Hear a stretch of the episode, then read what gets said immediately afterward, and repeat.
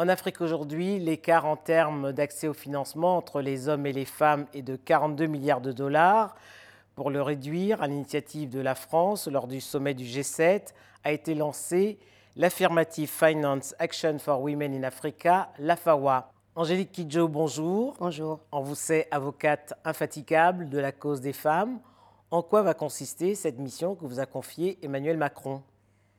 Moi, mon rôle, c'est de faire de telle sorte qu'en 2020, quand cette initiative va être lancée, qu'elle soit faite vraiment vis-à-vis et pour les femmes les plus vulnérables, surtout les femmes du marché, et que je, suis, moi, au milieu de la Banque africaine de développement et l'Élysée pour être sûr que les choses se font super bien, comme ça doit être, et toujours être la voix des femmes, aller vers les femmes du marché, partout où on a besoin, pour les entendre et savoir ce qu'il faut arranger et ce qu'il faut faire ou pas faire.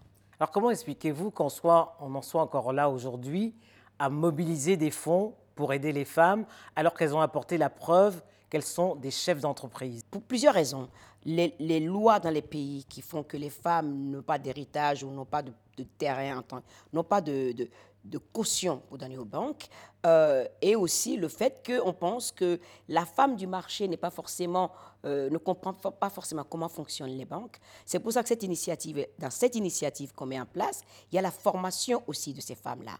Il faut arriver, il faut que les banques commerciales euh, arrivent à, à, former leur, leur personnel pour aller vers ces femmes-là et voir avec ces femmes comment on fait un business plan et, de quoi elles ont besoin. C'est-à-dire, il y a un accompagnement technique qui doit être fait pour ces femmes qui n'ont pas été à l'école. Celles qui ont été à l'école, on leur apprendra aussi comment, comment se débrouiller pour que, quand on leur donne un financement, que ce financement-là soit investi correctement, soit utilisé correctement. On n'a jamais fait ce travail avant parce que les femmes du marché, moi je prendrai l'exemple de ma grand-mère paternelle, quand elle a commencé son commerce de, de tissus, euh, mon père l'avait l'a convaincue à un moment donné d'ouvrir un compte en banque et au bout d'un moment, elle a fermé le compte et la raison qu'elle donnait, c'est quand je vais mettre mon argent à la banque, on m'ouvre les portes et quand je viens chercher mon argent, on me traite, comme une vanne-pied. C'est ça, le fait qu'il y a, on, on ne considère les femmes du marché comme des clients valables de, de, de, des banques commerciales, alors qu'elles génèrent chaque année à, dans toute l'Afrique 2 000 milliards de dollars. Cet argent, il passe où? Il n'est nulle part. Il est gardé à la maison et ça ne génère pas du profit. Alors, on, on a toujours euh, considéré, et là les études le prouvent, hein, que les femmes étaient meilleures gestionnaires et surtout qu'elles remboursaient mieux les crédits que les hommes. Alors pourquoi aujourd'hui les banques sont-elles telles à leur fermer les portes? Les banques ont besoin de caution. Elles ont besoin de quelque chose qui leur, qui leur, qui leur permet de, de récupérer leur billet, si on veut. Donc, c'est pour ça que cette, cette, cette, cette somme que euh, Emmanuel Macron et les autres pays du G7 ont, ont rassemblée va servir de... Plus la Banque africaine de développement. Voilà, va servir de garantie pour les banques commerciales. Et, c'est pour encourager les banques commerciales vraiment à aller vers ces femmes vulnérables qui ont besoin de, de, de, développer leur, leur, leur, commerce et aussi de faire de telle sorte qu'on arrive à garder nos enfants chez nous. Moi, la raison pour laquelle je suis principalement ici, c'est que pendant des années, à chaque fois que je vais en Afrique ou que j'aille en Afrique, je me fais un devoir d'aller au marché, d'aller rencontrer les femmes, de leur parler, d'acheter ce qu'elles fabriquent, de, de, de quel, quelque part d'apporter ma pierre à l'édifice. Et la dernière fois, les deux dernières fois où j'ai été, les, histoires qu'elles m'ont racontées, c'était un cauchemar sur Terre. Pendant longtemps, on nous a fait comprendre que les, microcrédits, ça sortirait les femmes de la, pauvreté. Les microcrédits ne fonctionnent pas avec les femmes qui ont besoin de, de pas beaucoup d'argent, mais pour commencer un business. Donc, par exemple, au Bénin, le microcrédit, quand c'est arrivé au Bénin, le taux était de 24%. Maintenant, il a baissé à 18%. Dans un pays comme le Bénin, comme le mien, comment est-ce qu'on peut avoir un taux à 18% que pour que les gens puissent sortir de la pauvreté?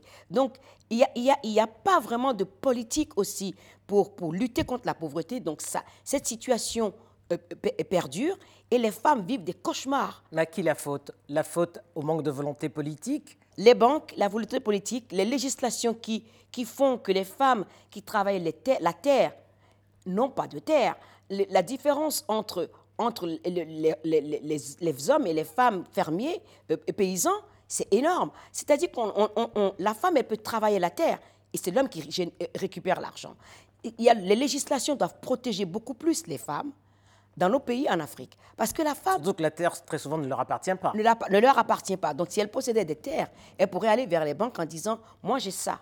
Ce qui est paradoxal, c'est que sur le plan mondial, 26% de femmes sont chefs d'entreprise en Afrique.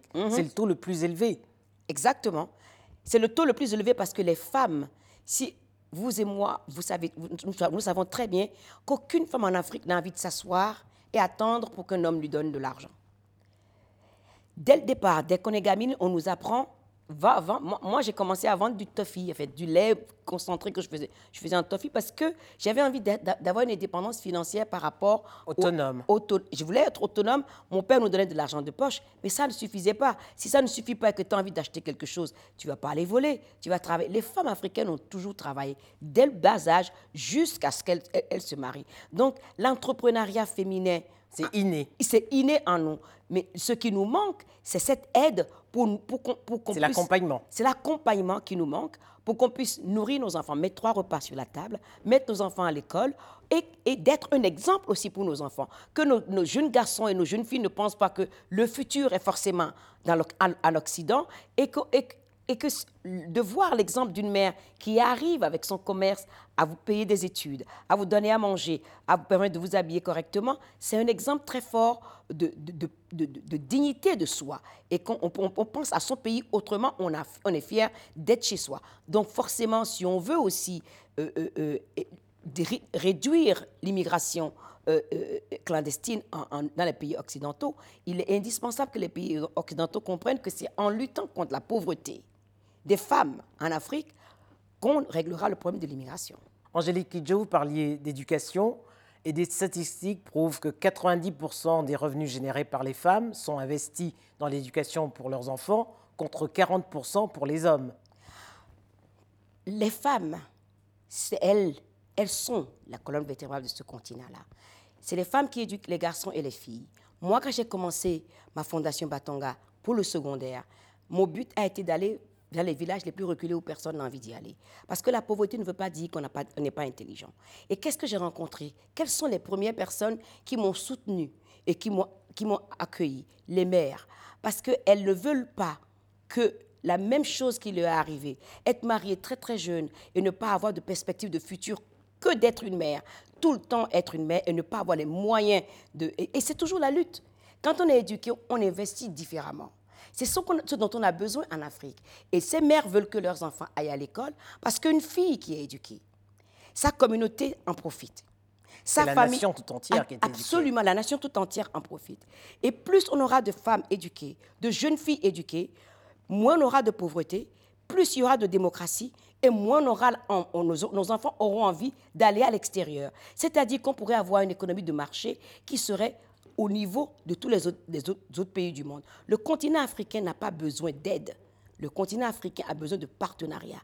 Nous, nous sommes, il, y avait, a suffisamment de ressources et de richesses en Afrique pour qu'on ne soit pas là à parler de pauvreté en Afrique. Parler de pauvreté en Afrique, c'est une insulte à toutes les femmes qui se lèvent, les premières à se lever, les dernières à se coucher, et qu'elles sont encore en- les victimes de, l'inertie de nos politiques. Vous êtes également ambassadrice de, l'UNICEF hein, depuis 2002, ça fait 17 ans. Est-ce que selon vous, aujourd'hui, l'éducation des jeunes filles a progressé? Parce que justement, c'est ça la clé du changement et du développement du continent. Ça, ça a commencé par le primaire. On s'est rendu compte, quand je suis arrivée, c'était euh, toutes les filles à l'école. C'était le, le moment où les Nations Unies, euh, ils, ont, ils ont voté les droits des enfants. Et l'éducation euh, primaire était devenue une priorité universelle. Donc, on a commencé la campagne Obligatoire à l'âge de 3 ans. obligatoire à l'âge de 3 ans. Et quand j'ai commencé la campagne, je me suis rendu compte que dans, pratiquement dans tous les pays où j'ai été, les mêmes me disaient, mais voilà, on a commencé au primaire. Il y a eu plus de jeunes filles à l'école et plus d'enfants à l'école que les écoles ne pouvaient contenir. Donc le message a été entendu. Et on a commencé à se rendre compte que rien qu'avec l'éducation primaire, déjà, la, mortalité infantile a diminué un peu. Les concepts basiques d'hygiène ont été inculqués, ce qui fait que les maladies euh, qui Ont se régressé. ont régressé. Maintenant, il faut passer à l'étape suivante, qui est l'éducation secondaire. De l'éducation secondaire, on arrive petit à petit à aller vers l'université. Mais le problème, c'est que l'université secondaire, ça demande un investissement différent l'université de l'école primaire. qui était gratuite. Donc, comment on se débrouille pour, pour que les filles puissent aller à l'école? Et c'est là où les organisations, euh, les ONG ont commencé à travailler pour trouver une façon d'aider les pays qui ne pouvaient pas mettre les jeunes filles à l'école. Moi, je me rends compte, depuis que j'ai commencé, en tant qu'ambassadrice de l'UNICEF, en tant que fondatrice de la Fondation Batonga, que les jeunes filles, quand on leur donne l'opportunité d'aller à l'école, leurs rêves, quand elles commencent à ouvrir leur bouche pour vous parler de ce qu'elles ont envie de faire, c'est toujours par rapport au bien-être de leur communauté. Quand une jeune fille me dit, moi je veux être médecin, et je lui dis pourquoi, elle me dit, l'automédication tue chaque jour dans mon village. Je veux être un médecin pour pouvoir revenir dans mon village et expliquer aux gens que quelqu'un qui a été voir un médecin pour une maladie, ces médicaments ne peuvent pas être passés pour quelqu'un d'autre si on ne sait pas ce dont souffre l'autre personne.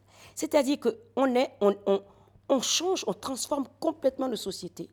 Si on arrive à réduire l'écart du nombre de filles par rapport aux garçons à l'école secondaire et à l'université, l'Afrique s'en sortirait dans les dix ans qui suivent.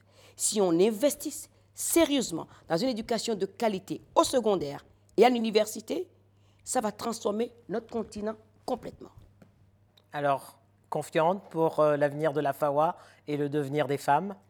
Je suis confiante dans le devenir des femmes par l'éducation, ça c'est certain, parce que je le vois au jour d'aujourd'hui, les jeunes filles qui ne peuvent pas aller à l'école et qui, à qui on a fait un autre, complètement un autre programme pour leur donner euh, un financement pour commencer des, business et qui remettent de l'argent dans leur communauté. Dans les villages, on a mené des panneaux solaires pour que les gens puissent manger des nourritures qui ne sont pas avariées. Je vois, quand j'ai commencé et maintenant, je vois l'épanouissement qui se passe.